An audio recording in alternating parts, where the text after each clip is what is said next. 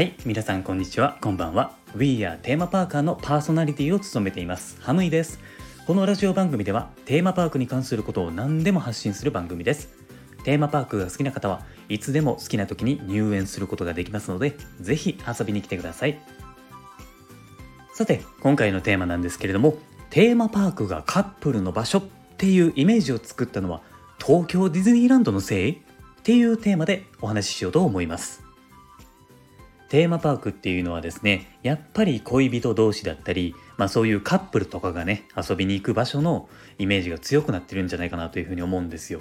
なので男同士でテーマパークに行くっていうのはちょっと抵抗があるとかね、まあ、そういうイメージがついてしまってるんじゃないですかね。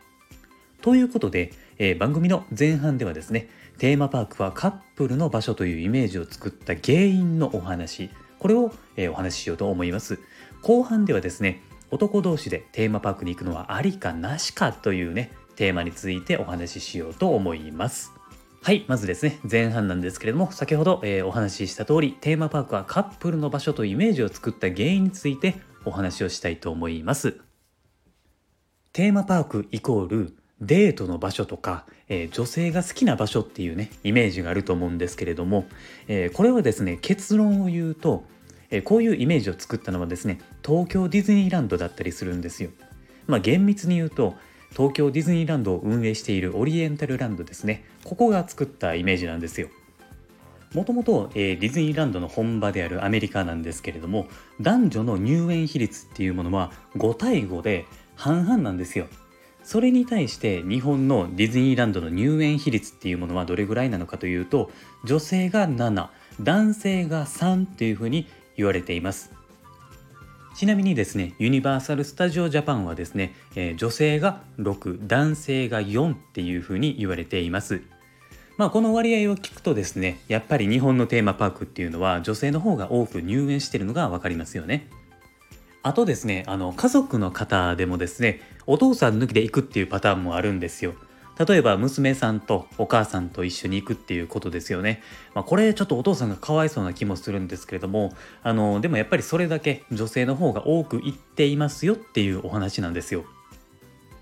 でですね、えー、話を戻すんですけれども、アメリカのディズニーランドの考えとしてはですね、えー、古き良き時代のアメリカだったり、アメリカってすごいんだぜっていうイメージを持たせるテーマパークだったんですよ。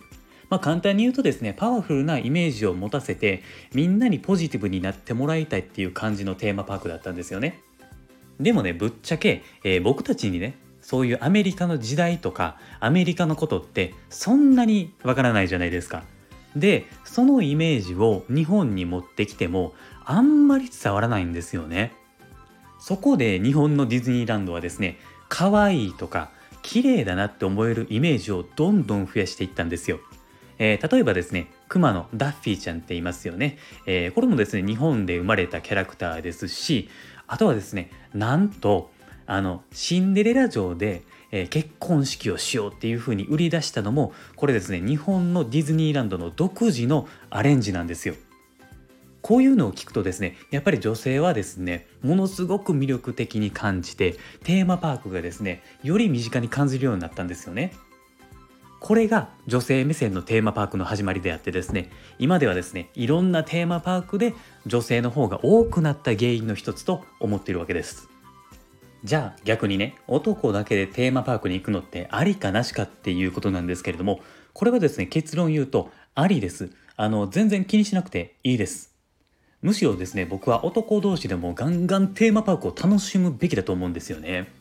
普通にあの僕はですね男同士でもテーマパーク行きますしあの男2人とかでもですねディズニーランドとかも行ったことあるし、まあ、もちろんユニバも遊びに行ったことありますよ。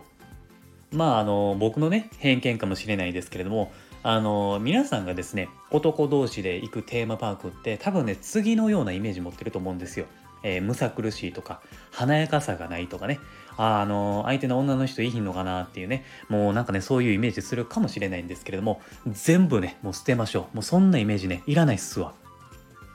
そう思ってしまう意味がねわからないし、えー、男同士でテーマパークに行くことって全く変なことじゃないんですよ。もう海外とかだと全然普通なんでねもう気にしてる人の方がねいないぐらいなんですよね。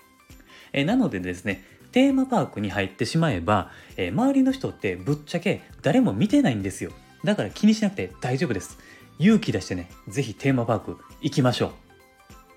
あと、えー、男同士でテーマパークに行くメリットを挙げるとですね、えー、2つあるんですけれども1つ目が変に気を使わなくていいっていうことと2つ目が、えー、ノリが良くなるっていうことですね。まず1つ目の変に気を使わなくていいっていうことに関しては例えばね相手の方に好きな食べ物あるとかねアトラクションどんなん乗れるとか今体調どうとかねまあデートだとこの辺ってやっぱり気を使ったりしますよね同性だとまあ、こういった細かいことってあまり気にせずにね、えー、済むんですよ。